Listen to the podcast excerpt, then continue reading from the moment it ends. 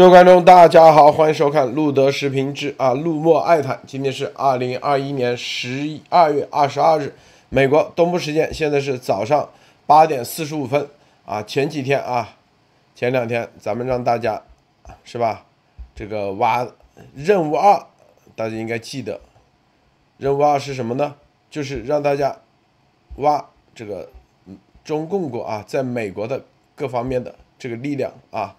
潜伏的，以及啊各种跟中共军方啊各种合作的这种项目啊的人，今天我们看啊，哈佛大学非常有影响力，坐等诺奖啊，坐等拿诺奖的教授，直接啊在法庭被判，全部罪名成立啊，这可是大事啊啊，这个是大事，为啥呢？因为。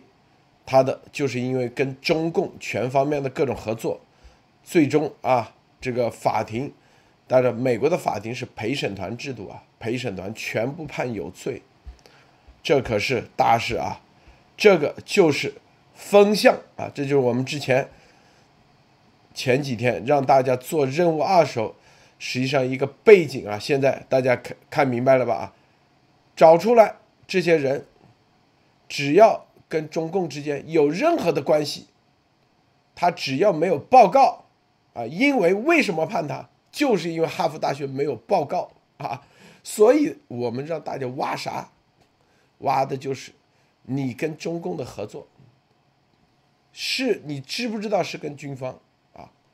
这些人之前是不是中共军方的？这些只要没有报告，就跟这个哈佛大学这个案子一样，一定会。判有罪啊！除此之外，以色列，大家看啊，以色列出口啊，像这个，然后十名以色列人啊涉嫌非法向中国出口导弹，也被起诉。这个案子未来也是很重要的，这是关键点。除此之外，最后我们再看看啊，这个 WISE，HBO 下面的 WISE 啊，这个采访丫头啊，这个里面我看了十三分钟啊。太搞笑了，这意味着啥？节目中再深讲啊。好，首先这个莫博士跟大家分享其他相关资讯。莫博士。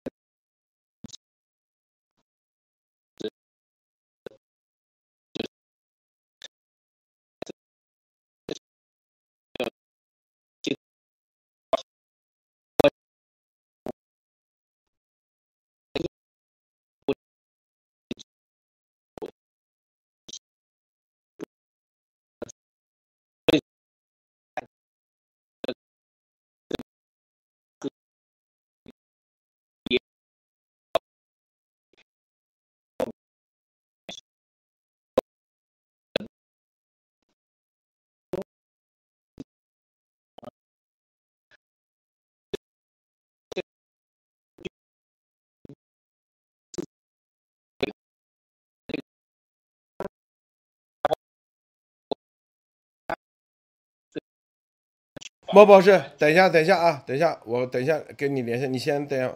他们说声音有点卡，等一下，稍等啊，你别，好的，等一下。这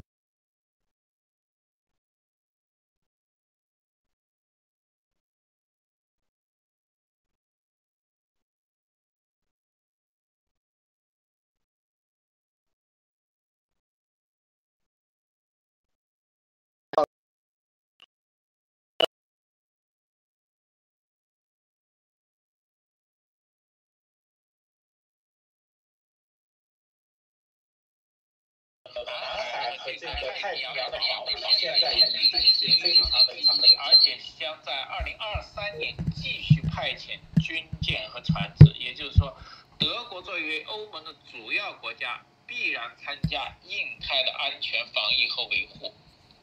呃，现在还还可以吗？啊，现在还是特别卡，是吧？现在可以，现在可以。好的，还有一条就是说，美国国务卿现在也开始力挺这个立陶宛，开始跟立陶宛商讨联合反击中共的外交胁迫啊，这个意思就是说，现在不光是这种口头上了，现在美国跟立陶宛的合作必然是整个欧盟会进去的，不可能是美国越过欧盟只跟立陶宛合作。大家知道，欧盟是一个经济记整体，而且美国又是欧盟最大的交一个贸易伙伴，那么其实这是一个。叫做曲线拉欧盟对中共的抵制啊，这是非常非常厉害的一点。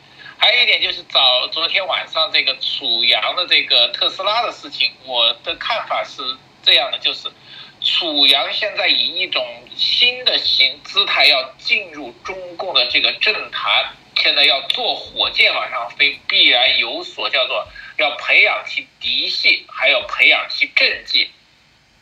那么京东的事情实际上是打他打响的头手炮啊，他会以一我觉得他会以一种什么精英阶层的红三代的姿态进入到中共的这个政治体制里面，而特斯拉这个事情由于它的这个定位非常的高，是他网上穿的一大金利，也就是说，我感觉通过特斯拉这个事件，他会组建一个自己的团队，同时给自己捞取成本，比如说。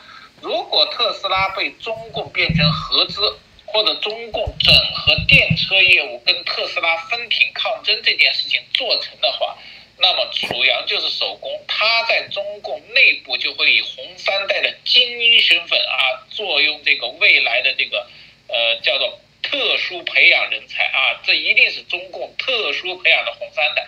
那么这个事情就说明习现在在加速培养太子。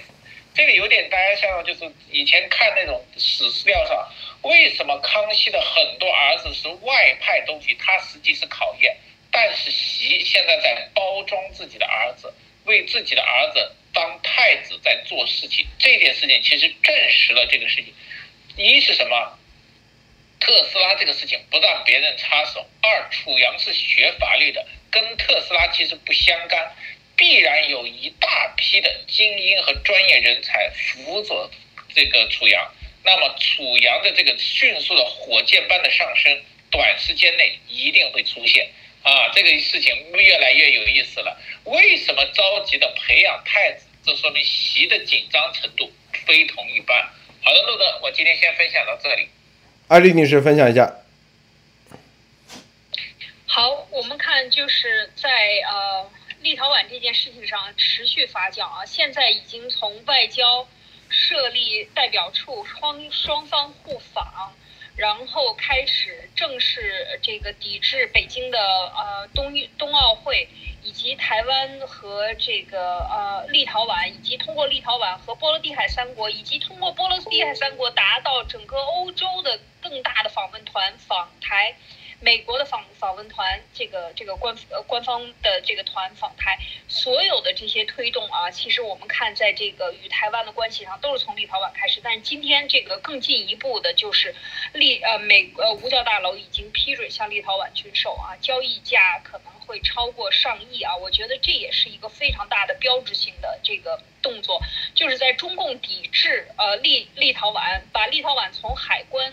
的这个清单国家中消掉啊，让它从地球上消失，从中国化的地球的地图上消失，以及呃立他这个双方的呃大外呃大使级啊外交的这个关系降到最低点，然后互相互撤啊撤撤团，所有的动作完了以后呢，我们看到现在进入到这个呃军售这一块儿，那美国国务院呢二十一号已经宣布了，向一笔向立陶宛出售这个标枪反。坦克导弹系统的潜在交易，大概达到一点二五亿美元啊！这件事情中共也已经爆出来了啊！环球网又开始对怼啊，也开始骂。但是，我觉得就是在这个过程中，我们非常清晰的看到，就是怎么样，美国不仅是在财政上给他增大贷款一个亿啊，就是给立陶宛国家的这种主权贷款。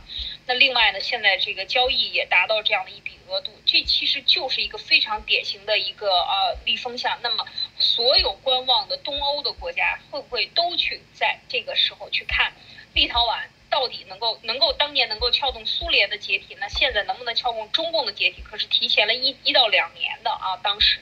所以我觉得现在的这个动作是非常的，呃呃不一般啊。这个时候让中共呃如坐针毡，我觉得是有这样的一种感觉啊。是骂还是不骂啊？是怎么个骂法？怎么回怼啊？其实这一点都是非常清楚。就是说，美军美国的这个军售这件事情上，其实已经看出来了，美国站在立陶宛背后的这种坚定的支持啊，已经是非常快速的走向了这个军事支持。好，这是第一条。另外呢，呃，这个就是其其实崔崔天凯今天开始，大家都知道崔天凯是作为呃中共驻美国的。大使，呃，算是这个任期最长的啊。那超过了两任任期以后呢，才退休。那他退退下来以后呢，接了又去朝鲜做大使，其实都是叫做部长级，因为大使一般是副部级。那像美国和朝鲜都是部长级的这个大使，所以他几乎等于说是，呃，这个。虽然从美国退出来，但是级别还是升高了，或者是说保持同等级别。那现在呢，他开始今天在一场研讨会里面谈到中美关系，要要说，呃，中国要做好充分准备，要减少代价和影响，不打四种仗啊，无准备、无把握、赌气和消耗的仗。这个非常有意思啊，这个其实就是，呃，我觉得在这个时候看到各种各样的所谓的外交的专家在出来在说话的时候，不要忘了。他们在讲，都是要啊和包括王毅前两天出来也讲，要把二零二二年的战略，就是跟美国怎么样慢慢的缓和外交关系，把这个战略都已经做成一个新闻发布发布出来了啊，这是非常愚蠢的一个做法。但是也能看出来，中共现在是要加强和美国的关系，要走进更好。但是中共的本性就是斗争。那他永远在斗争，哪怕是和平也是斗争的手段。所以这一点，我觉得在崔天凯的演讲中的很有意思，就是永远是在打仗啊，外交也是一个打仗的战场啊。这一点，我觉得应该让大家看得更加的清楚。好，呃，我就分享这两条路的。哎，崔天凯这个事啊，大家可以看这个丫头啊，就吹牛啊，呃，之前，所以他跟他其实就是放假消息。说什么崔天凯啊，上飞机就已经被抓回去了，已经被抓到秦城去了，记不记得艾丽啊？莫博士，没错，他当时说已经上了飞机，正在俄罗斯上空，然后马上下飞机就会被抓，这完全是胡说。对的，对的。他说直播他说的东西都是胡扯，都是在这里，知道吧？啊，故意带风向的，这就是。最终都不能验证啊！最终，这就是他的目的存在的目的啊！我们看啊，待会儿我们再深入说。哈佛这个教授那绝对是啊，叫做坐等诺奖。他在哈佛啊，在这个化学这块那绝对是顶级的啊。他二零一一年参与中国的千人计划，担任中国武汉理工大学一名战略科学家。战略科学家啊，这是习说的战略科学家，这就你看他这个这个，说是战略科学家都没有被中共给他搞个什么中国诺贝尔奖，马里克都已经诺中国诺贝尔奖啊，中国诺贝尔奖，你说是不是战略科学家？想想吧，是吧？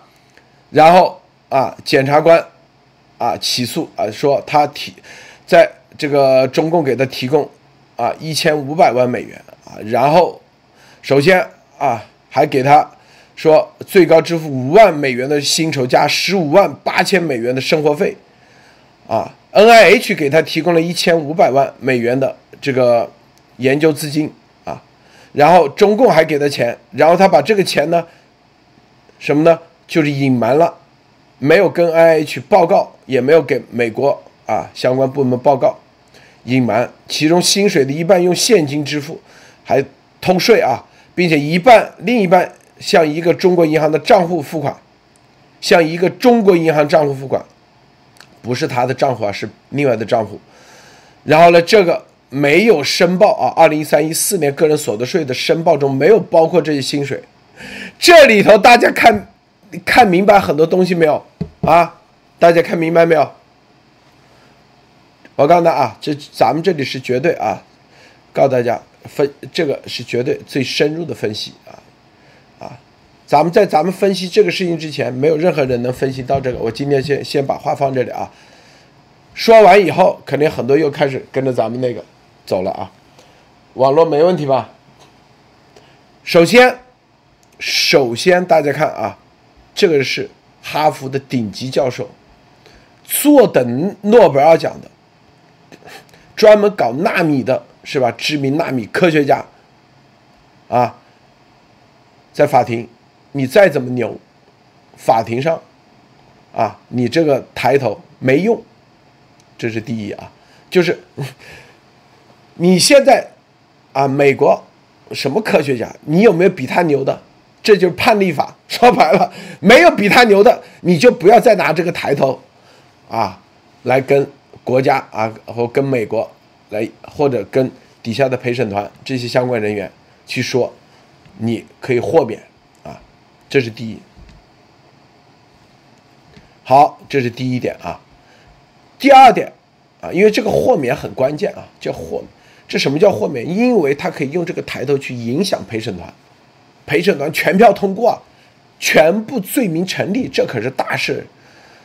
第二点，他说啊，我是之前跟啊年轻的时候啊不懂事，他说那是二零一一年他自己说的嘛，二零一一年年轻时候不懂事。啊，怎么怎么用这种方式来寻求陪审团的同情？哎，陪审团也不管。这是第二点，第三点，你看啊，二零一三一四年的报税主要说的他个人所得税，这两年，这就是我们之前跟大家说过，美国是报税两年，两年以后就。一三年的税，你要到一四年之后，一五年，他才可以往回找。啊，你一四年是不行的，为什么呢？一四年是可以给你机会，让你重新申报。你说啊，我报错了，啊，重新，啊，甚至一五年都可以啊。然后你如果没有那的话，那一三一四的税，他就可以，税务局就可以正式给你立案啊。这是第四点，第五点重要的，你看它是，其中的薪水一半用现金支付，另一半是一个银行账户付款，这个中国银行的账户肯定不是他名下的，这个现金你无法追踪的，无法追踪，啊，这个里头就是他的生活费，啊，也被。认为的是个人所得，个人所得税啊，哎，大家看明白这这个逻辑关系点没有啊？丫头说在美国没有一分钱收入，但是他所有的生活费，这些费用都是啊，有要么就是个给他支出，这些支出都要算个人所得税的。我告诉大家，这叫个人所得税。你不能说啊，反正有人就帮我出这个费用。我告诉你，有人出，你看，这就叫偷税漏税。丫头她还不明白。我跟你说，记不记得我们在七月之后就已经给大家专门做个一期节目，我专门说了，专门说的这个税的事情。两年以后，一定会把你所有的你啊。你现在啊，每个月啊，这个你说我在美国没一分钱收入啊啊，那你这个所有的 FBI 都问了多少次？问严博士，包括问我啊，这个钱从哪来啊？他们都觉得奇怪。这就是牵扯到个人所得税报税，这个事情很大啊。你以为啊，有人给你付账单，你就算啊没到你账上就不要报税，照样。你看他是。说白了，这个现金支付就是有人给的付账单。另外一个啊，这个是费用很大啊。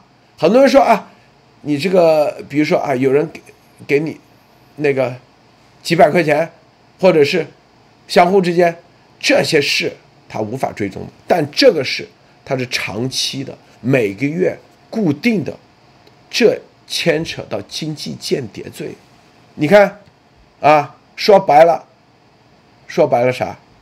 这个教授因为啊啊说什么年轻时候不懂不懂事是吧？还有一点，说白了，他跟联邦调查局的特工中间有啥？有谈判啊？你别起诉我间谍了，这两项就起诉这两天，做以交换，所以只是这个经济上啊，经济上搞他，起诉他。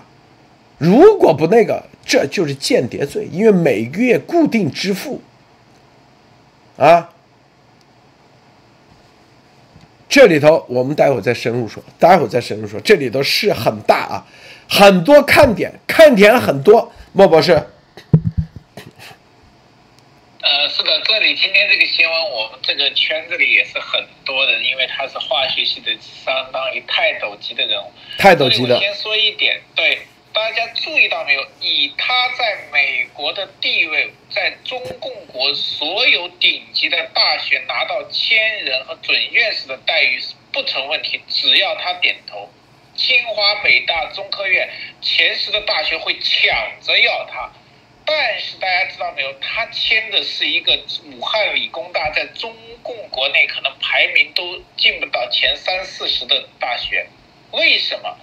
以他的资历和他所东西，他要发展，他一定要寻找合适和这个优良的。而且大家知道，以化学专业来说的话。和纳米材料，中共至少有十多所顶级的中科院和大学在武汉大学之前，为什么选择这个？其实很有意思的，因为武汉大学的前身是呃理工大学前身是武汉工业学院，它的前身来自于中共解放军东北军工部的工业专门学校啊，它本身是中共的。后面改出什么交通部啊，乱七八糟，但是它很多专业是军工的，那很奇怪，为什么这么多大学选武汉理工，必然有其内部的原因。好，这里面说说过来，第二点，现在大家感觉这个。罪名是避重就轻，对，只承认经济谎报的罪名，他的其他的罪名一概没有诉讼，甚至没有检送，对吧？大家看吧，检察官根本没有诉讼，甚至连他拿千人项目这个事都没有怎么提。对，这个事情，我觉得这里就很奇怪，分析的很多，为什么不提？对吧？这里其实大家注意到有没有前几次？这个跟中共的无间谍和科技间谍的校专家的这个审判全部是无罪，这说明美国现在开始转变打法，因为因为当时这些教授为什么敢跟中共合作，就说明什么？中共帮他们已经筹划好了，未来对付美国法律是有办法的。为什么呢？科学技合作，第一不禁止。第二，你没有办法去中共取证，对吧？这是最大的一点，你没有办法知道他在中国哪有账户，哪里有钱，做了些什么项目，项目跟谁合作，然后哪些成果被哪些军方拿走，你拿不到证据。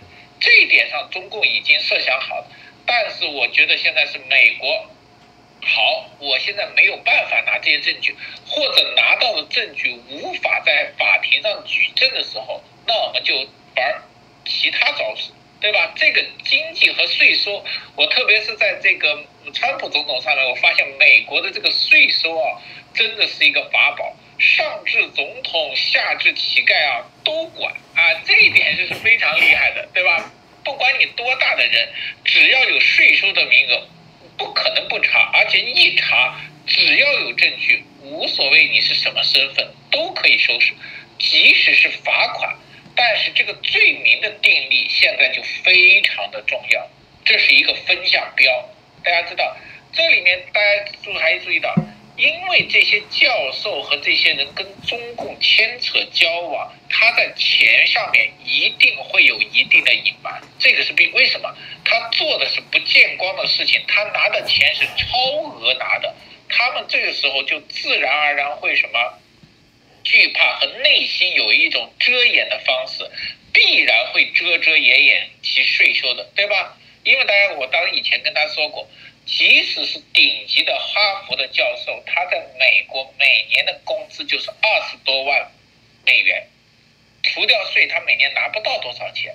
但是大家看到吗？他一下一个月从中共拿五万美元不报税，这在整个行业里面很容易被人这个发现和举报。那么他们一定会常常掖着，这个时候就出现了这种税收的巨大的空间。很多，对吧？只要是拿中共的钱，或者只要跟公中共勾兑，一定拿黑钱。拿黑钱的人一定会藏着掖着谎报啊！这个事情基本上是通吃，只要这个案例来，所有的通吃。但是我觉得这里面这个不是叫做说以后是固定打法，因为现在大家知道，只有中国的军事科学院是被制裁的。未来随着这个间谍还有这个科技偷盗的制裁和罪名的名单的长，如果中科院、中共的大学全部进入的话，那么这个案子又会扩大，对吧？以前查你经济，如果未来这个武汉科技理工大学被发现是军工的，对美国的国防构成巨大威胁，像西工大一样的好。你的合作就不是这么简单的合作了啊！这个案子我觉得是弹性非常十足，可扩张也可缩小。这是美国对这个，呃，现在这种科技偷盗打法，我觉得是一个非常灵活的转移。好的，陆总，你像他一年二十多万美金啊，但是他的真正的花费远超过他二十多万美金，一一年啊，他一个月你看五万美金加十五万八千，就二十万美金。这就是啊，你无法辩解的。比如说，他如果一年是二十万美金，啊，中共一个月给他两千美金，那税务局没法查。这个二十万美金里头掺个两千美金是查不到的。但是二十万美金一年，一个月就给他二十万美金，一年就两百多万美金，这太容易查了，这太容易找了，是不是啊？因为要取证嘛，这就是丫头说他。在美国一分钱收入没有，但是你看看这所有的都有人付账，这些东西，这不就是铁证吗？所以很多啊，这就是啊，是不是他天天啊炫耀这炫耀那，炫耀的结果就是牢底坐穿。我告诉大家啊，这就是啊，是不是，艾丽女士？对，我觉得这个现在的呃，对美国的像这个科这种高尖端科学研究人员的这个什这个判呃判例里边，其实刚才讲到了，就是十五万美金八十五万八千美金的生活费啊，每个月呃还有五万美元的这个报酬，加上生活费，就你看这个很有意思啊，这个账很典型的中国式做法啊，就是把生活费弄得特别高。然后报酬呢，就占到四分之一，生活费占到四分之三啊，就是这种做法其实不符合逻辑的。但是这个这就是他们的这个逃税的呃这个做法。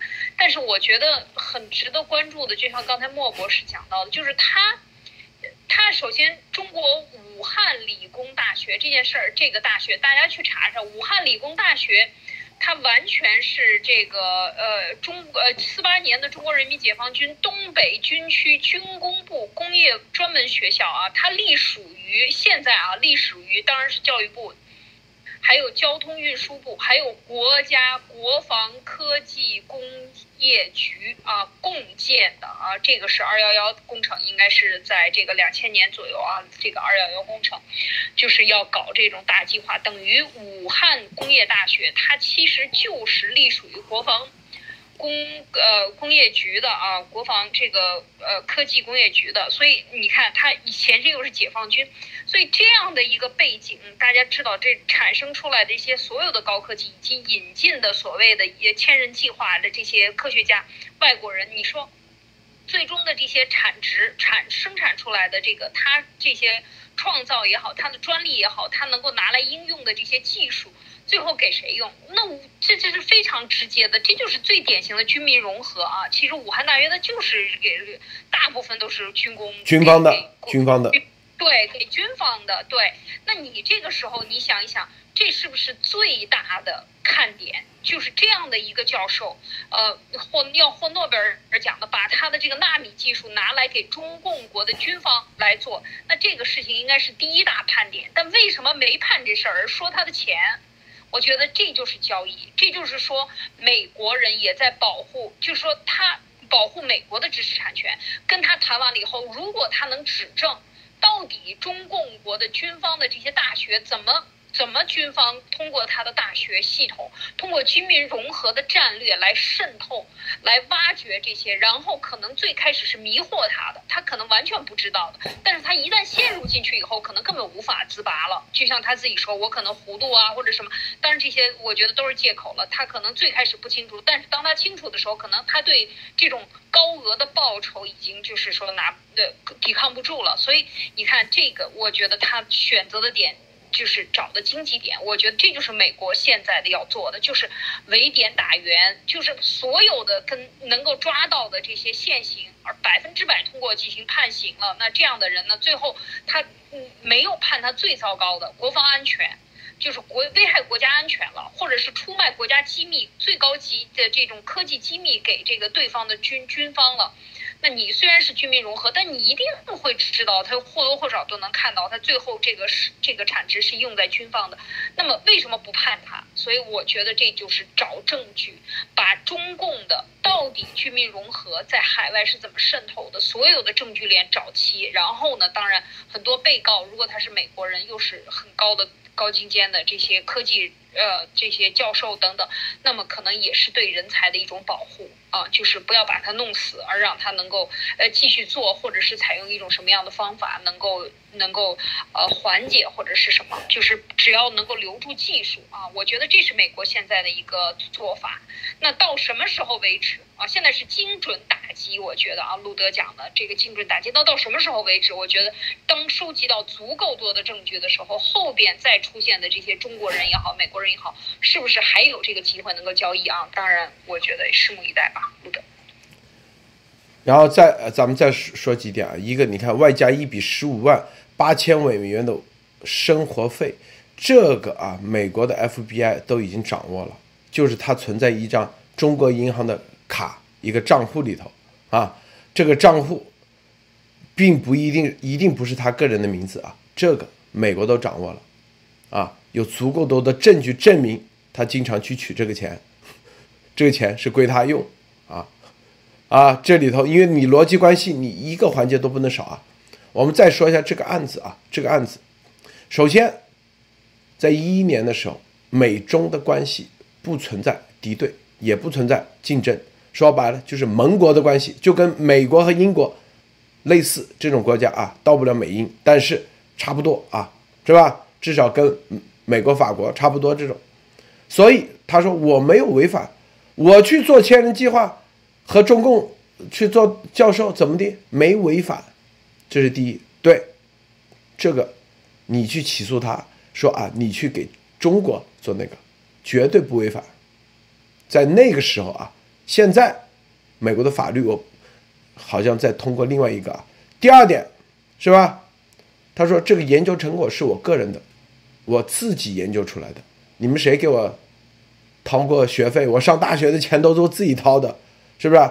成果是我个人的，我想给谁就给谁，他可以在法庭上这样辩护。但是他说，哎，你申请 NIH 的这个经费里头，你隐瞒了这个，哎，你为什么不填？你你。你这个是合法的，你你想给谁就给谁，但是你得把这个东西填上，你只所以他叫隐瞒，在 N I H 申请一千五百万的经费的时候，隐瞒了他和中啊，他和在这个武汉理工大学的，意思说，等别后后来的人是吧，就说啊，你只要报了就无所谓，是吧？哎，这是打的这个点，其实。他这个中共给他设计的这个是很巧妙的啊，基本上 FBI 是很难定罪的，很难定罪。我告诉大家啊，这是第二点啊，第三点，关于资金这一块，是吧？他做辩护的话，他做辩护，我们从他辩护的角度去讲啊，是不是？也是说白了，这种设计也是很难追踪到的，很难追踪。但是 FBI 用什么样的方式给他给他定位、确定，甚至啊，在这个事情上，他主动承认，因为可能是是不是死有别的事情啊，给他交换啊，都有可能。但是这个这就是为什么。啊，很多啊，动不动用什么离岸账户，用什么家族信托基金，最后来给他盖的这种方式啊，就是来隐藏起这种收入的。但是你看，税务局他一样有办法，有办法啊，对于这个教授，照样找到。哎，这是关键点啊，应该是这一点才是对他打击最大的，打击最大的。那个隐瞒的话。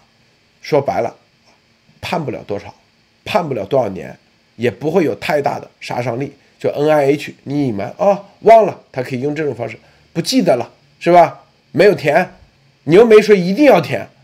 哎，就我们经常填填表的时候，有的是 requirement，有的是 optional 选选项，你又没说一定要填，是不是？所以这些，但是这个税务这块，应该说不定都不止这些事。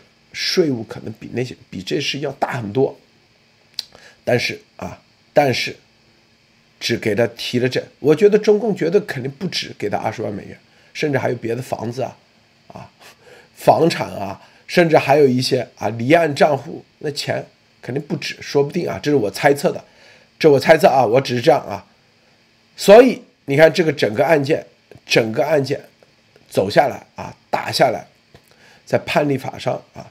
形成了一个啊重要的啊这个判例，但是更重要的，实际上啊，中共那些啊中共的人一定会，那些他们请的律师，中共的特务，他们说，哎，这个案子无关紧要，你看，说白了，没有判他间谍，也没有判他啊出卖国家安全，危害国家安全，所以你们不用怕，只要在这个钱上问题啊搞定啊资金上。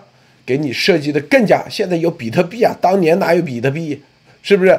现在有区块链，当年没有区块链，没有区块链货币。哎，但是这个这个钱的使用，在税务局这块应该是有一个，就是你没有收入，但是你的花费远超过你的，这是你必须得解释。应该从这一点，你的解释你每一笔钱的花费，解释啊，这个东西。那权力就在税务局上了，权力就在税务局。你不能合法解释，你解释不了，并且你还要补税，啊，说白了，这二十万美元一个月，他可以说啊，这是别人借我的，我当时经济困难，是不是？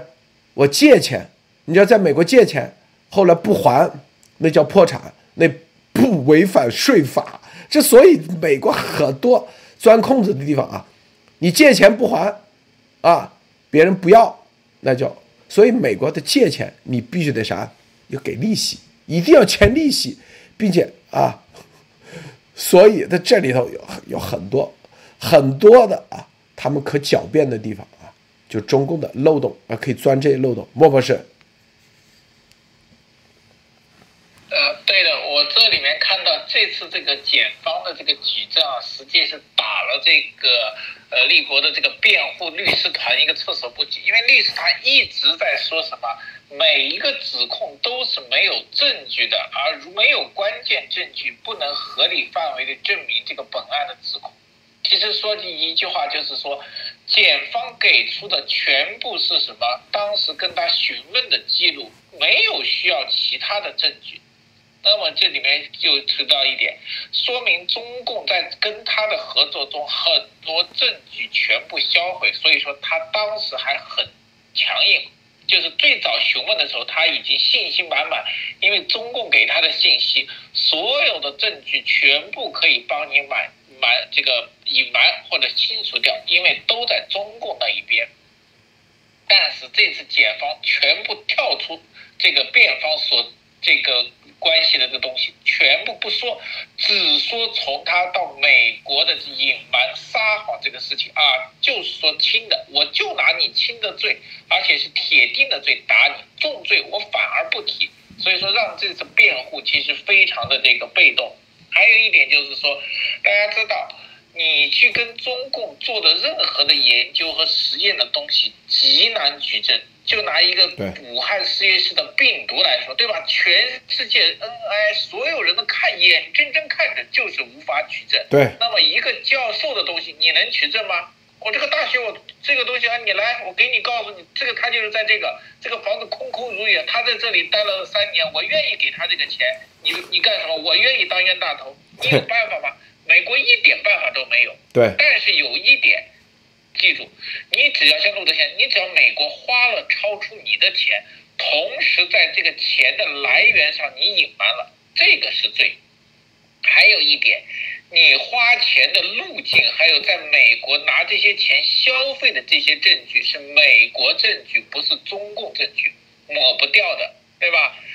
大家想想，所有把钱偷偷带回到美国的这些千人和顶级科学家，你现在没有机会抹证据了，对吧？你可以把你实验室和在中共所有的东西抹掉，但是你拿钱回到美国消费的记录和这个钱在周转的记录，你消费消耗不掉，对吧？这些是铁证，而且。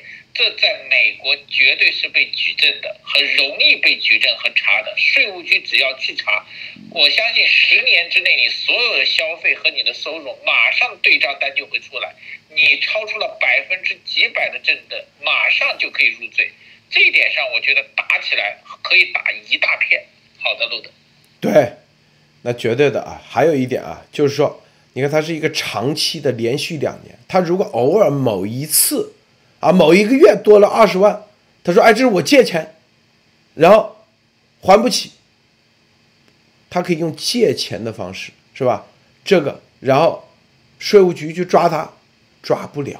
我告诉你，别人临时补一个借条就行了，是吧？嗯，朋友之间借条，那一定要借钱吗？一定要那个吗？所以税务局是很难抓的。但是每个月持续的、不断的、固定的，哎，钱打过来。并且，一九年、二零年依然也要打钱，或者是相应的也没说要还钱，这些东西，这就是罪证，这就是罪证。就税务局，这你就你你在陪审团那里你就无法解释。记住啊，这是陪审团，陪审团他既看证据，更看逻辑。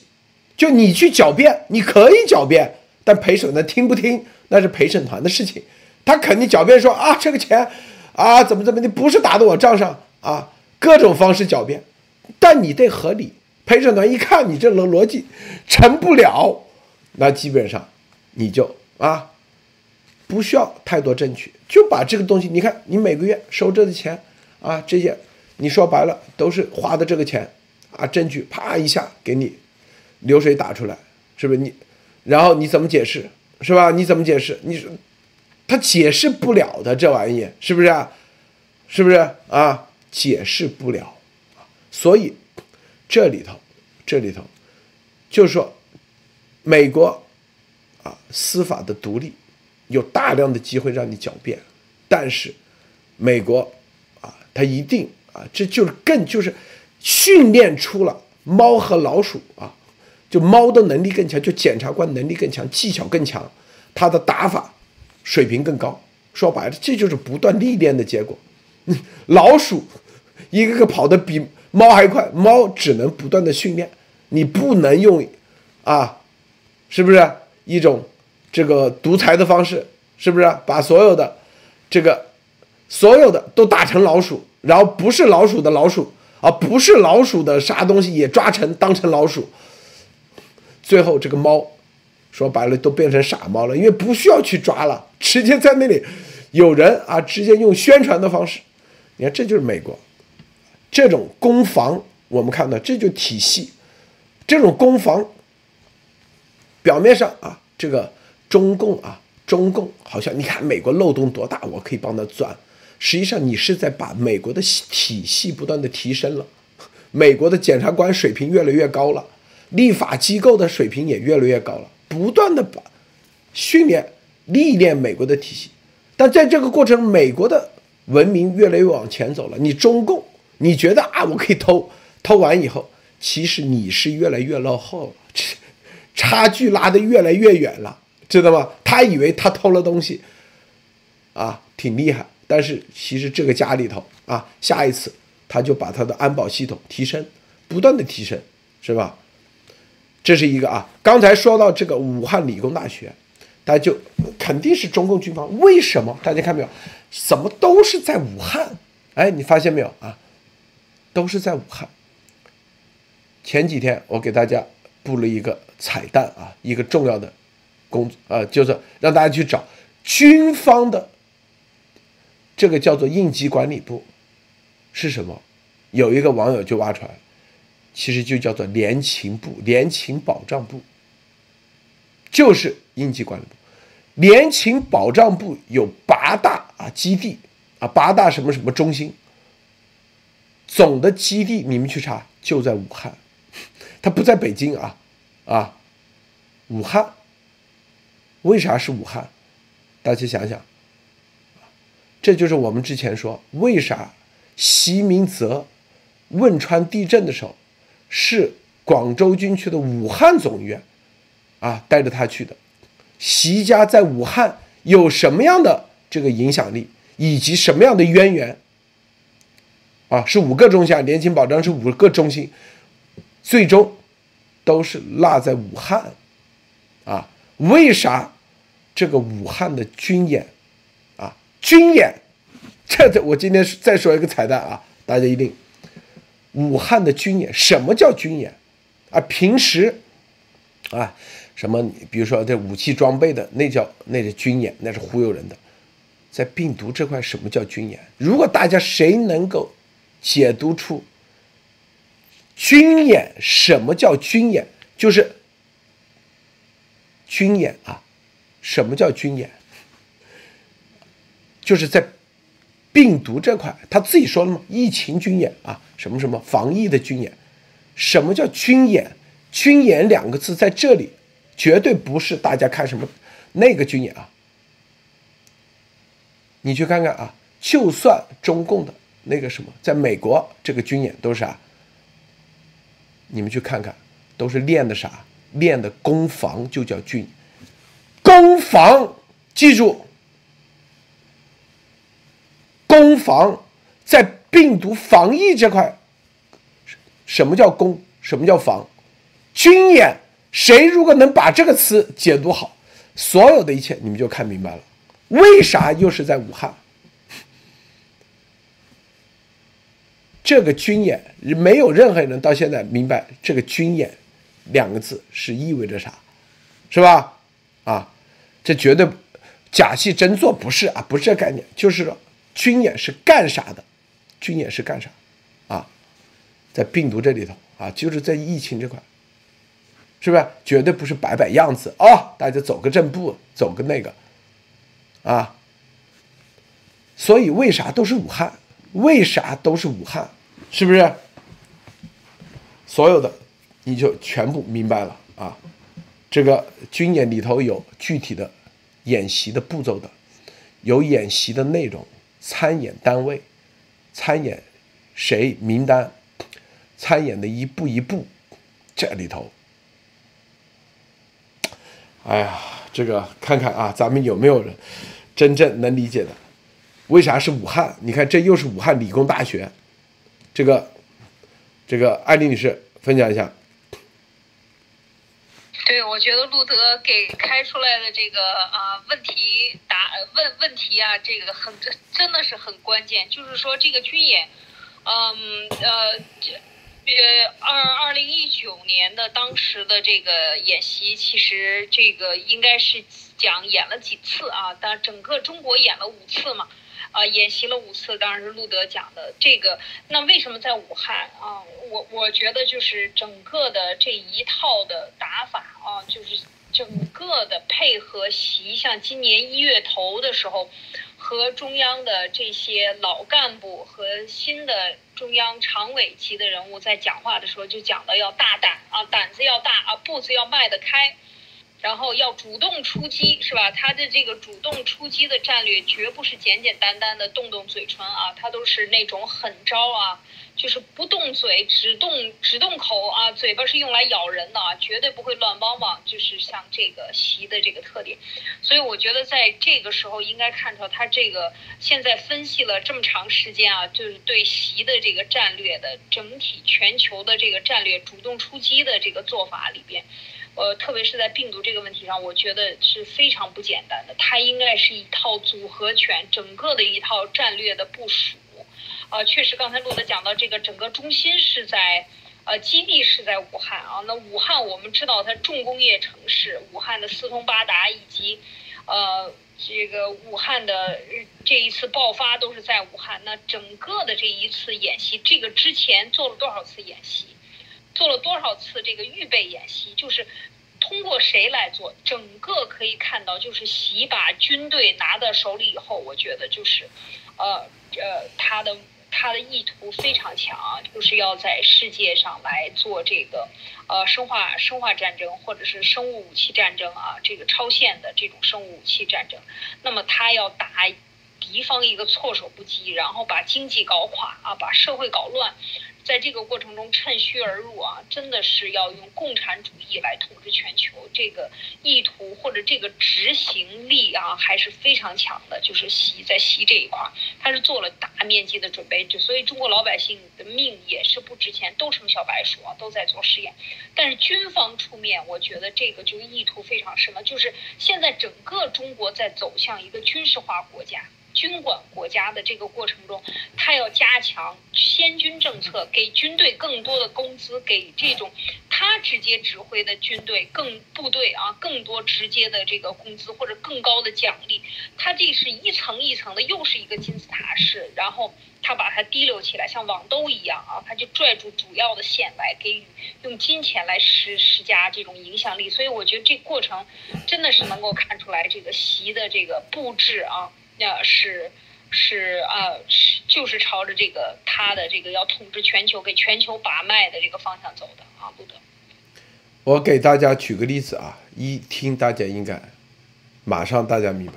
比如说啊，不莫博士，咱们俩搞个演习，啥啊？但是如果那叫过家家，那就不叫演习，真正军演。比如说啊，我穿个防弹衣，你呢，是不是拿把枪来打我？我要测试我的防弹衣，到底能不能防得了弹？啊，这个子弹的距离，十米测一次，二十米测一次，三十米测一次，是吧？然后这个手手枪一次，然后这个 AK 四七一次，这不是实战，这叫，这不就是如果具体小的话，你看啊，这就两个人之间测试。如果说一枪打过来，防弹衣马上结束了，明白不？啊，这产品不合格，明白吧？看到没有？产品就不合格。但是你前提，你先得有子弹，你得有枪，你得有防弹衣，你得有防弹衣。你没防弹衣，你叫啥演习？那叫做拍戏。我跟你说。那叫拍戏，说白纸上谈兵都不是。好，那我呢有一个防弹衣，啊，那行，我们就要搞一个军演。为啥？因为每个人，有的人胖，有的人瘦，然后在各种环境下，是吧？因为我们刚才是三五米、三米，但具体战场中，那万一啊有离得更近，或者是啊你这个。走着走着，这个衣服衣服这个防弹衣会不会烂？会不会掉？会不会受潮？或者是啊，还要测试测试这啊会不会起火？会不会穿在身上啊出痱子，难受的很？明白吗？然后大家来搞一下啊，这是第二，是不是？所有的。什么叫军演？什么叫军演啊？这个小小鸟什么解药，千万别什么解药，这个别听丫头的，用这个词太难那个了。不存在什么解药这一说啊，这就不是大家看他妈武侠小说，这丫头故意就往偏了带，什么解药解药没有啊，不是不叫不是没有，不是说有没有的问题，而是说不要用什么解药这个词，你一说解药，说白就很不科学，知道吧？啊，看到没有？大家我这一说，什么叫军演，你们就明白了，绝对不是纸上谈兵，在那里啊。我们跟国家骗个两个亿经费，我们搞个军演，然后军演意思是啊，进来了，进来了，你带毒了，带毒了，哦，赶紧把他用个救护车，不是这概念，我告诉你，那叫拍戏啊，莫博士。呃，洛德先生说的军演，那么从字面上先理解，军演也就是说是军事演习。那么它的主导单位就是军方，对吧？这首先主导单位是军方，那么重点的参与人必然是军队。那么军演、军演、军队参与的演习必然是武器跟的武器方面的攻防啊，一方攻一方守，或者两方对某一个目标进行抢夺这个东西。那么军事演习就是演练队伍的军队的攻击和防御能力，或者是武器的威力和性能，对吧？这里是它军事演习。如果这里面以病毒为主的话，那么它的演习必然是以病毒的扩散能力、危害能力、伤害能力以评估标准。因为大家经常看一些电影，军事演习以，比如说是有双方谁先达成任务或阻挠对方达成任务，这个很多大家玩游戏也可以看得出来。那么这里面就很简单了，如果是军队在运行，他所投的武器必然是军事化的病毒，这才是军演，不对吧？如果是普通民用病毒呢，不是军演，那是叫做公共卫生演习。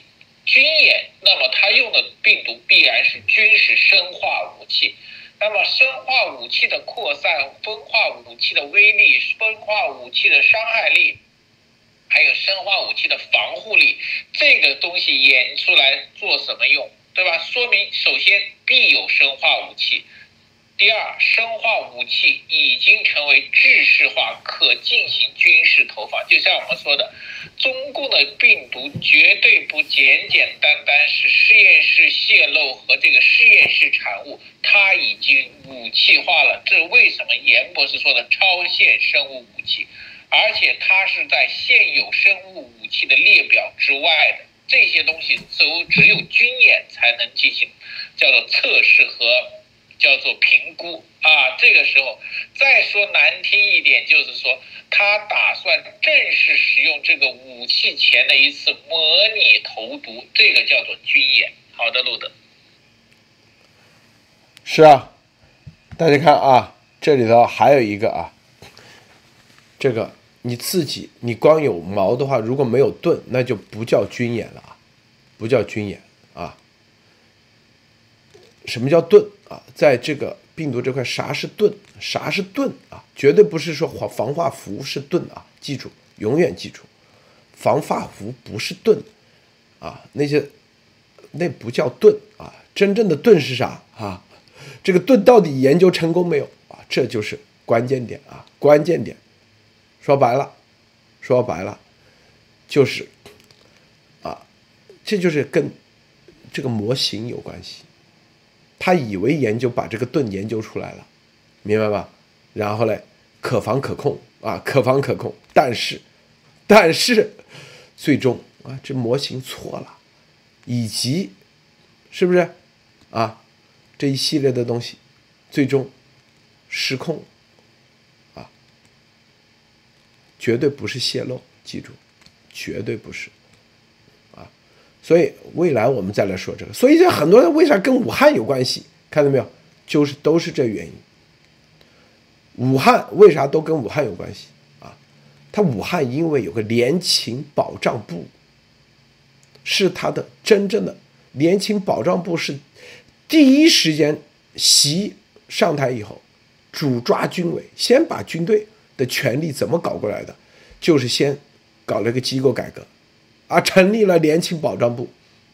联勤保障部啪一下，哎，权力大过天，稳定了以后，很多人说他怎么把军队的权力弄过来？是不是？一个是反腐，啊，反腐的话说白了，当时借助了胡温的力量一起上，还借助了那个三八线以内啊的这些人力量，一致对外对什么三八线以外，因为啊，这个徐才厚。郭伯雄是属于三八线以外的人，知道吧？说白了，三八线以内的人都看不下去了。为啥？他们觉得，你看我们都是红家红色家族，怎么还被这些奴才骑在头上了？是吧？包括刘源，刘源嘛，啊，他居然，他还要找这个军委的副主席，心里很不爽啊，是吧？我是红色家族，你都坐坐到我头上去了。一起把他们灭，但是灭了并不表明习能控制住、掌控得了军委，啊，是吧？他用啥方式？联勤保障部，就类似于应急管理部这个。大家现在看看应急管理部权力多大，是不是？啊，这个西安一说有啥，赶紧封，封了以后，所有权力就归应急保保障部了。你什么市长？说白了。你都可，你都去不了市政府，什么省长，你都市委书记，你都去不了，啊，都是应急保障部才给你，你见你的司机都见不了，见秘书都见不了，回头为啥？因为全部隔离啊，全部叫做 lock down。那你一个省委书记没有手下的时候，你不就是啊？你能干啥？啥都干不了。能动的只有联勤保障部，因为他们啊穿防发服啊，直接开单子啊，不那应急管理部，那军队里面的联勤保障部就是干这个，就是可以把资源啪全部整合。为什么放在武汉？所以很多的武汉全是啊，全很多事都在武汉出来的，就这原因。这就是我们之前给大家彩蛋，为啥习明泽去汶川地震，二零。零八年的时候，就是和武汉的，啊，他为啥不和别的地方去啊？看到没有？他为什么把他的放在武汉？用武汉的这个武汉军区的军队的人，这都是有原因的啊！这都是这个艾丽女士这一点上啊，分享一下。嗯对，我觉得还是要注意一点。刚才路德讲的这个矛和盾以及军演啊，其实它就是实战演习。实战演习可能实枪实弹，那么就是说真的放毒。那这个要训练，可能就是拿拿这些兵啊，他们的命可能我这是我自己的猜想。那这个这种生化的这种实战是怎么演习的？那可能就是吃一些一些他认为可以防弹，这就是。就中国的这个当时 CCTV 啊，中央电视台采访很多军事专家，就是讲到生化武器啊，就是生物战的时候呢，说怎么样能够达到精准投放，就是说怎么样能够杀死敌人的，用生物武器啊来杀死敌人，但是又让自己的人。能够保护住，那这是最简单的，就是我我吃了防卫的，我穿了防弹衣，我吃了这个相关的药，那我研制出来的这个模型，我知道哪里才是问题，我只要把这个问题堵住啊，我就是把这些相关的药啊，也预防的一些什什么方式啊，以一种什么方式把它给给自己的士兵吃上，那么这样是不是就可以了？那这种实战演习一次、两次、三次，那就是可以看到这一次的大爆发以及超出控制。就是说明这个呃这种呃这个呃病毒病毒这个碱基里边的它的这种呃突变性以及它的变异的这种超快的这种变异能力是超出它控制了。那么这一次就是可以看到，就是包括军事运动会啊，那么。严格啊，因为在军事运动会，在那个期间，我们武汉的朋友就说，基本上路上不让走人啊，全部都是所有人都要回避。在整个的这个国际军人运动会期间，武汉城市就像封城一样啊，就是搞的是万人皆空，然后只给他们在路上走。那这种训练是不是也是这个过程之中的一种一种呃，当时是想做成这种实验呢？所以这个种种的迹象都表明，就是它就是一个全方。方位的通过国际赛事，通过军事演习，甚至最后拿老百姓不惜牺牲老百姓来做这个回收啊。所以我觉得在这个过程中就看到。一会儿在内蒙古出现鼠疫了，一会儿又在西安又出现什么汉塔病毒了，这些各种各样出现的奇奇怪怪的这种报道，因为有老百姓的参与，因为他们已经报道了这个各大医院可能有一些就是呃是这个声音就出来了，所以就有报道。所以我们能够点点滴滴能看到不同的地方在进行，就是都出现这种奇怪的病毒啊，就是过去很多年前就都绝迹了的病毒都会出现。我觉得这个就是他在不同的军区进行演习的一种可能边缘化已经泄露出来的一些这个蛛丝马迹啊，这是我的猜测啊，路德。好的，那个这个咱们先说到这啊，这个彩蛋完了，一步一步下去。这个丫头啊，丫头被美国 Showtime Vice，Vice 是 HBO 下面的 VIC 女记者叫伊莎贝尔杨啊，揭露骗局。该记者曾是叙利亚战地记者，还专门啊，这里有一个她的视频，专门采访了那个当时啊，这个 YouTube 里面专门穆斯林啊，就是那个新疆维吾尔，新疆维吾尔专门做了一个专题片。是 West 的影响力非常大啊，就是怎么被中共抓到集中营啊等等这些，这些啊对中共的杀伤杀，因为杀杀伤力很大啊，九百一十一万观看啊，这个这他做的这个暗中暗中啊暗中采访，九百多万观看，他影响力很大的这个，然后呢，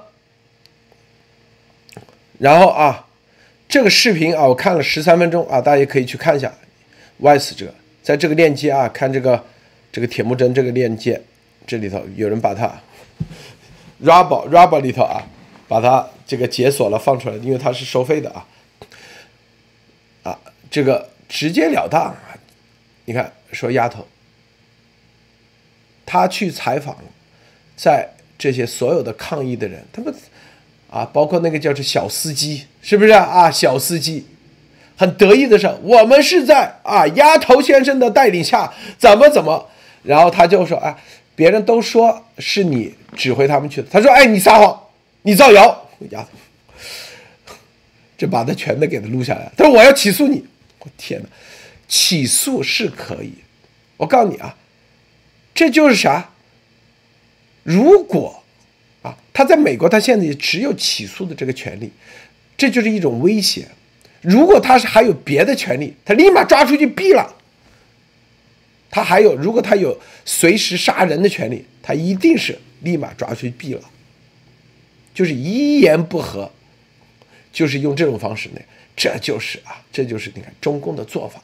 如果啊在墙内啊，他是，如果是啊他是这个是是在这个什么伊拉克或者是阿富汗那个，他这直接实行。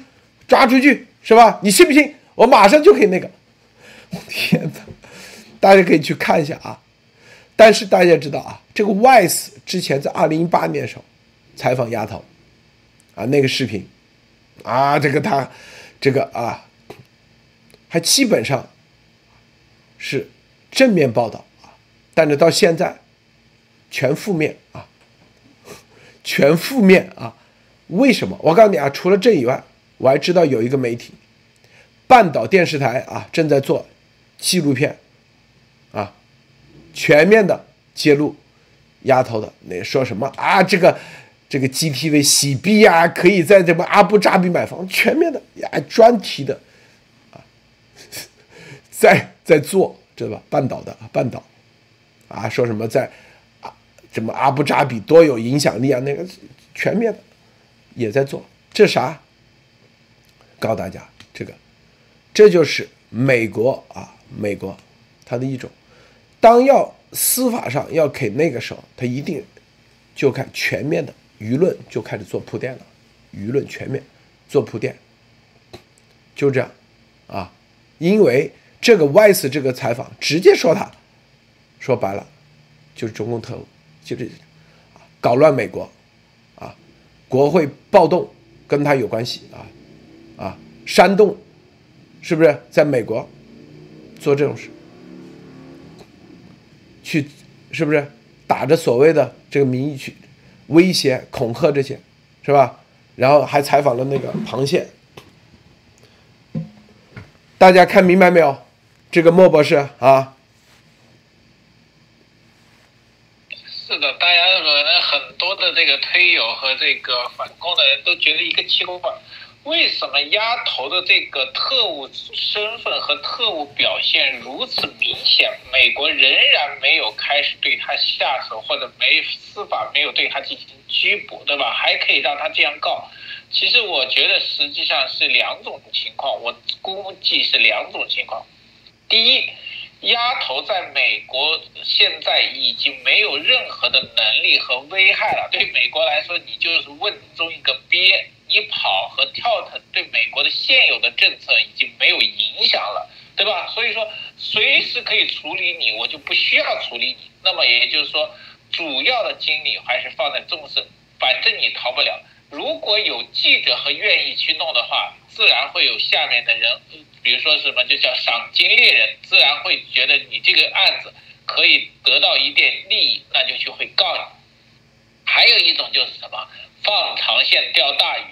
觉得丫头还从丫头身上还能牵出很多中共的其他利益来，对吧？这个就是说养着你围点打援，但是感觉现在出来的这个情况就是女记者爆出来，说明什么？丫头在美国的这个反情报组织和美国司法界发现她的价值也没了啊，就说明中共已经把她当做放弃了，她只没有任何的反攻的价值和。捣乱的价值都不存在的时候，那么这时候就是有一个选择，就是需不需要把他直接捏死或直接扔去关塔那摩，不需要在他身上浪费更多的精力。好的，路德，大家知道啊，大家看啊，这里面啊，这个这个主持人啊叫做伊莎贝尔·杨，母亲英国人，父亲香港人。二零一零年嘞毕业后，在中国上海外语频道和央视外语节目做美食旅游类主持人。也是被鸭毛们抹黑的原因，但是二零一零年谁这里有多少人还在写入党申请书嘞？啊，是不是啊？有多少人谁谁不那时候美中关系丫头还在靠啊中共那里是不是到处搞钱嘞？是不是？啊，天天想办法啊。那时候你看他他的语音，你看啊，有一次什么语音说啊，有多少人在海外啊污这个污蔑我们我党的。国家领导人啊，那时候还在给，啊，给中共站台，但是他在去过阿富汗报道妇女权利，拍过新疆集中营，做过战地记者，也去过也门和叙利亚做战地记者。更重要的是吧？你这哎呦，就你这几根鸭毛在这里啊，说他是蛇妖啊，又是蛇妖啊，知道吧？啊，你看又一个蛇妖，我听你个废话。就这水平，真的，真的，真的假不了，假的真不了。外死在二零一八年的时候啊，当时做那视频，我看得很清楚，是吧？美国也希望啊，你不管你过去是怎么的无所谓，但是你真正的、真心的啊，要去反共，要去啊，帮助美国，帮助这个美国价值观、美国自由。所有人都欢迎，Vice 也是正面的报道，相当于是不是？有稍微一点点不平衡啊，就是平衡报道说了一点质疑的话，但也是正面的说他啊，是不是对王岐山的揭露啊什么反中共的那啊那个时候啊现在是吧？为啥？这就是我们为什么七幺幺其实当时就已经跟大家说了，你去看一个人他是真是假，就看他的列宁式的组织。他只要搞列宁式组织，百分之百就是邪恶。我告诉你啊，搞言论控制，百分之百，哪怕他打的旗号再冠冕堂皇，我跟你说都是骗人的。我跟你说啊，那毛那时候打的旗号不比他牛逼，是不是？我们要做美国式的民主，列宁式组织最后走成啥啊？习不是一样吗？上台啊，别人还对他寄予厚望。只要是列宁式组织，只。绝对的，没有任何的啊，是吧？说两句就那个，用各种威胁、各种恐吓，是吧？在美国，我跟你说了，他也只能用起诉。如果他手上有这个权利，有把枪，他立马就那个。我跟你说，这是本性之使然。我告诉你，知道吗？啊，就是他是能用啥？这就是一种威权。这列宁式组织，他一定要建立威权那种啊！这我威权就是包装成，你看我比你牛吧，我比你有钱吧，是吧？我比你吃的好吧，是不是？就像那个什么球踢球的啊，说什么啊啊，说什么啊，穿的很 low 啊，这这都是列宁式组织的一种玩，也是最基本的，吸引的就是一帮这么 low 这种人，明白不？啊。最近为啥要要搞个这采访？他旁边那个律师，啊，是吧？专门负责跟他联系媒体的。据我了解啊，因为之前啊也跟严博士那个说啊没问题，这家一定那个是吧？还有一点重要的原因就是，是不是？列宁式组织有一个重要特点，就跟习神一样，啥都我厉害，他一定要体现自己厉害，是吧？为啥？很多人说啊，路德你怎么不去那个？咱们不要啥都那个，我就把中文咱们频道做好就行了。面对美国人的有大把的，别啥都自己上，别啥都自己一定要体现我水平比你高。你看英文来了，我也跟我我也能说。在最后，别人做完以后，底下还照样打字幕。为啥？英文字幕，因为听不懂。说白了就是严博士，啊，给他戳破了他一个重要的谎言。他之前说啊，这些英文媒体，啊，为什么都不报道他？为什么？因为都被蓝金黄了。那严博士证明了，是吧？哪有蓝金黄？严博给严博士报道的《太阳报》，那全部是真实的，全写下来。是不是有蓝金黄吗？是不是福克斯？还有那个叫啥？那个叫啥？这个传统基金会有吗？啊，他说啊，所有的卢比奥也被蓝金黄了，也被中共那个了。这些议员不见他，因为蓝金黄；这些媒体不报道他，因为蓝金黄。严博士这去有吗？不都各个那个啊？大主教也站出来支持，牛津大学也那个。戳破他一个最重要的谎言，他知道吧？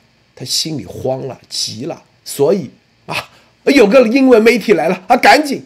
之前说白了，严博士没这个一系列的啊，美美国媒体接触人，我也被他骗了，也被忽悠了。说啊，哎呀，所有的美想报道我，我还不给你机会呢！我天，咱真相信。后来我才知道，别的根本报道完、采访完以后，一回去以后假。都是骗，都是谎言。那严博士一样，三个月核实真实，对别人是要核实，他核实完以后放出来，明白吗？他的这个核实核实完以后，就是把这个说他是啊捣乱美国，搞乱美国，这个是咱们第一次说，我们最早七月一号、十一号出来就说了嘛，我。我是看清楚他就是搞乱分裂美国。幺幺一月六号这个，很多人说他没这能力，是他没这能力，但是啊，他背后有中共，你说有没有这能力吗？最基本的逻辑。所以这个采访其实已经定了性了。我告诉大家啊，没这么简单。还有这个外事的记者能去叙利亚，没有国。美国国防部的保护，他能去得了吗？他能去新疆集中营？啊，你一个普通记者，你试去一下试一试。你去阿富汗，你试一试，命都没了。你说我是记者，别人恐怖分子还管你？你是记者，你要进得了战地，你自己试一下。我告诉你啊，这就是他的来头。丫头惹错人了，就像那个船啊，明白吗？这几个战地记者，你以为是普通的可以去得了？不可能！你再牛的大牌记者，你如果没有这条线，你去不了。啊，很多事情就眼界决定一切，知道吧？啊，对这个记者背后的力量是有力量的。我告诉你，他以为别人就是一个普通那个吓唬他，我起诉你，以为能吓唬得了啊？是不是？那严博士这所有的这些有没有背后力量？哎呦，我告诉你，任何事情作用力反作，你们永远记住这句话啊！作用力反作用力，是不是？对啊，咱们我这几年啊，就做媒做媒体，我很心里很清楚，你去采访，你门都进不去。你要采访有些地方，我告诉你，别说战地，战地记者是最难最难最难的。我告诉你啊，你在美国啊。突发事件，你能第一时间到的现场，这是一种能力，也是一种力量，表明你背后啊，别人得让你去。我那天我之前看过一个电影，那个洛杉矶的一个人，洛杉矶的，他嘞，他就专门啊，这个有各种车祸，第一时间跑到现场，他不是记者啊，他是做这门生意的，就把视频拍下来，然后卖给。卖给电视台，每次去的时候，警察，警察啊，都不让他靠边，他就想方设法搞定警察局。说白了，拉关系啊，各方，他就摆一个电台，这个电台呢正好跟警察局的电台是相通的。警察局说啊哪里发生火灾，啪他就赶进去，然后第一时间拍下来。警察不让他那个时候，哎，打个招呼，哎就可以进去拍。拍完以后，卖给这个。这都是这他这个叫能力，我告诉你啊，但是有些，你以为战地记者这么容易就可以进得去，啊？脑子知道吧？这就是叫啥？说白了就是最基本的逻辑，你都要看明白啊啊！就相当于啊，能让你进白宫去采访啊，是不是？总统，你以为就这么简单啊？你名气大。啊，你就可以采访得了？不可能，这背后都是要达成某某种社会公众的目标的，才会做一次这样的采访。绝对包括最严博士的《太阳报》传统基金会，你觉得别人吃多了没事干啊？是不是？就搞个这采访，是吧？能吃多了没事干吗？包括这个 Wise 也是，别人也不是吃多了没事干，就跟战地记者一样。是一种国家力量的行动，就这几个字。不不，啊，艾丽女士，对，我觉得路德最后说的这个是点点破了这个关系啊。首先看这个外死女记者，她的。呃，她的背景其实是很很复杂的。你看，她又会中文、英文，然后她又去到多国，大概是阿拉伯国家去采访啊，而且是采访的最前沿。一般来讲，这种战地记者，嗯，他去这种禁区啊，他是呃。大部分都是官方派派驻过去的，呃，就是说比较大的官方啊，这才派驻过去，因为你根本进不去，你要得到使馆和相关的一些安保人员的保护，你才能进去。而且有的时候他像在新疆集中营能进去采访，他是拿到了一定的特批啊，有的时候是一些特殊渠道，或者是就给一两个名额可以采访，你能够争取到这一两个名额的。艾丽女士。你我纠正一下，不是他特批，他有自己的渠道伪装进去，这是关键啊，绝对不是什么特批啊那个，特批还让他采访，我天哪，不可能的，知道吧？是这个这个我外行了，那这个我觉得就是呃，还有一个最重要的就是在战地记者里边，刚才路德讲到一个就是个人的能力啊，全方位的能力、操作能力、关系。处理问题，紧急情况下能够呃全身而退。最重要的是战地记者，你不要最后变成了那个一报道新闻出来，这牺牲了几个战地记者，被哎哎这次给抓去了几个，砍头了几个，对那个名单。那你就不会有今天，你不会被这些重要的机构选中，说，哎，这个人个人能力非常的强啊，他可以完成多种任务，而且在限时间内高质量、高效率的完成啊。我觉得这个也是他的最重要一点，就是他能够全身而退，去到战场，去到叙利亚也好，去到也门也好，这些都是这个。很厉害的。你要跟当地的阿拉伯人打交道，你还要懂他的语言，还懂得他的文化，还能够全身而退，还能拿到自己要拿的东西，能报道出来。我觉得这就是一个，基本上他一个人就是一个部队啊，就是说他完全能够就是进去又出来，所以我觉得这是最了不得的。然后，那么他今天的采访能采访丫头啊，你看他的这个这呃这个能够去采访，然后。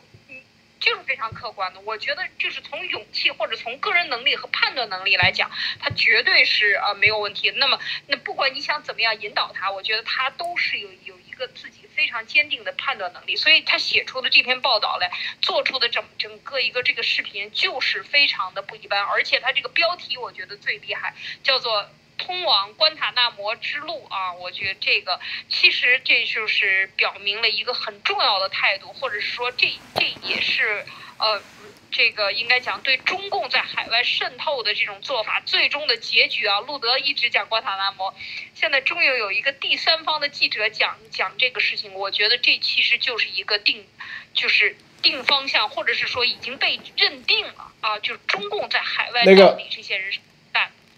我纠正一下，那个是 Rebel 他上传的，他取的名字叫关他这个名叫叫 Take 到 CCB 啊，这纠正一下。我来再说几句啊，这个里头，首先为啥是战地记者啊？那就是丫头那里就是叫战场，否则不会派战地记者。这就是我们告诉你，六月三号我跟严博士就是去战场，我告诉你，他们都认为这是战场，他自己说了，他有他进视频拍了嘛，进去时候又是搜这搜那。又是保镖，是吧？在那里站着旁边。哦，之前跟大家说过，在美国，保镖是直接啊，他可以把你一枪毙了的。他然后，然后说啊，这个人对我们的主人啊，就我的客户实行攻击。你知道，保镖他有这个啊，他因为他有这个证，这是极其告你危险的。我跟你说，他们也知道在那里就是战场。就是跟去叙利亚一样的概念，你还得全身可而退，你知道吧？这可不是超限战场的真正的战场。我告诉你，因为他知道丫头背后他有什么，中共的那个他说白了，他随时啥都可以干，最后啊用律师费来给你拖嘛，然后是保镖，你去看看美国多少保镖把把那个。这个为了保护那个，呃，直接一枪打，就跟警察杀人一样啊！警察没区别，我告诉你啊，是吧？你就知道我们说六月三号去那里是鸿门宴，很多人是觉得我们吹牛逼，别人都派战地记者去，他为啥不派个普通记者？战地记者心理心心理的这个啊，可以说是绝对经过训练的。一定不能紧张的是吧？第二，他一定有两下子。我跟你说啊，不这么简单。就那个盘腿，那个腿那盘的姿势，一看那绝对练过的啊，是吧？有两下子。第三，他肯定之所以让他采访，那肯定之前一定是，是吧？这个伪装的啊，这个啊，你很伟大，我们要把你这个事迹报道出来，麻痹了。他的这个律师叫威的啊，否则丫头都不会让他去采访的。这第三点，第四点，我相信都做好了很各种各样的布局。你看，他进去摄像头放那里拍着，啊，专门选在那个屋子，啊，那个屋子四边看到没有，都是有窗户的，这些都做好。这个准备，我跟你说啊，啊，所以，所以大家想想，为啥是战地记者能叫战地记者？你以为就是两个字？我告诉你，不简单。我跟你这两个字，我告诉你，去到恐怖，谁随便想，咱们现在随便一个人说啊，让你去那个阿富汗塔利班那里去采访一下啊。谁敢去吗？你说谁敢去？就算说啊，我们有国家层面给你保护，美国有几个人敢去吗？有几个人敢去？万一带到一个地方没信号了咋办？是吧？直接给你斩首，说你是特务，说你是间谍，是吧？万一予以不和，一语不合，引起冲突，你看丫头就在这采访的时候故意故意刺激这个伊伊莎贝尔，看没有？啊？他一说你是赖呀，你是赖呀，你是赖啊，你是赖，这刺激他是有目的的。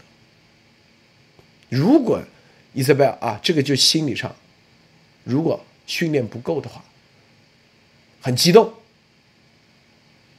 啊，然后有个回击的话，有个他他宝贝立马说白了就可以一枪给他毙了。我告诉你啊，或者是他说。有些话啊，那个，我告诉你，明白吗？所以战地记者不简单，不是大家想象的。哎呦天哪！包括他去中央电，就是上海，你咋就不知道他是去做去啊做卧底的？是不是了解中共的那个？所以鸭毛组织这帮人啊，真的是太 low 啊！这个揭露这个视频，我告诉你啊。他经过台里头啊，就是 HBO 全部审核，最后做出来，你就知道意味着啥，意味着啥，知道吧？莫博士，最后说一下啊。这里面我多说一点，就是战地记者给我的这个印象，就是看了很多美国大片，就说明战地记者最会什么潜伏敌后和这个到你这个关键部分。然后拿到关键信息啊，这说明这个战地记者绝对有他的这个特长和这个特殊的本领。还有一个大家知道，冒了这么大的风险拿到的新闻和情报，绝对不是是小新闻，对吧？那是普通记者，战地记者冒着生命危险拿到的，必然是要重量级的新闻。那么这个丫头的这个新闻爆出来，还是战地记者？那么我相信。这应该是整个对丫头这一类在中共的特务的一次整个的这个清理的这个方式和号角，就是说，美国完全有证据，而且是证据确凿，开始要对他们进行清理了啊！这个时间，我觉得真的是越来越快了。好的，路子。好，咱们接下来啊，晚上节目再具体深化。时间原因，今天啊，咱们上午节目就到此结束。谢谢莫博士，谢谢艾丽女。